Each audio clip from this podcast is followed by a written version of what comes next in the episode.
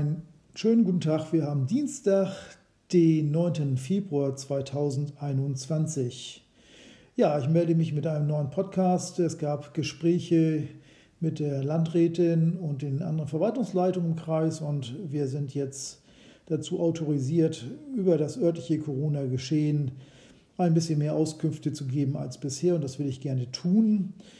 Ähm, der Inzidenz des Kreises Pinneberg hat die 100er-Grenze unterschritten und liegt bei 96,3. Das heißt, es ist eine positive Entwicklung.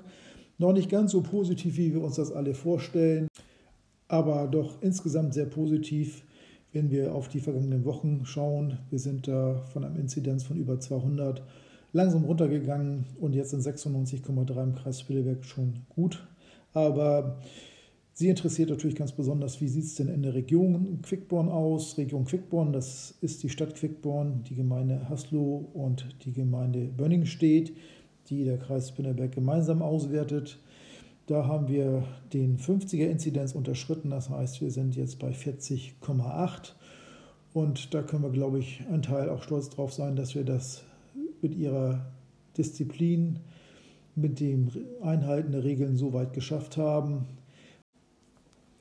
Also sehr positive Zahlen, nur wir sollten sie mit Vorsicht betrachten, denn schon eine geringe Fallanzahl bringt bei unserer doch relativ geringen Einwohneranzahl von knapp 30.000 das System natürlich dann schon stark in Schwanken. Wenn wir jeden Tag fünf Fälle haben, liegen wir in Quickborn beim 7-Tages-Inzidenz dann relativ schnell wieder bei 114, 115.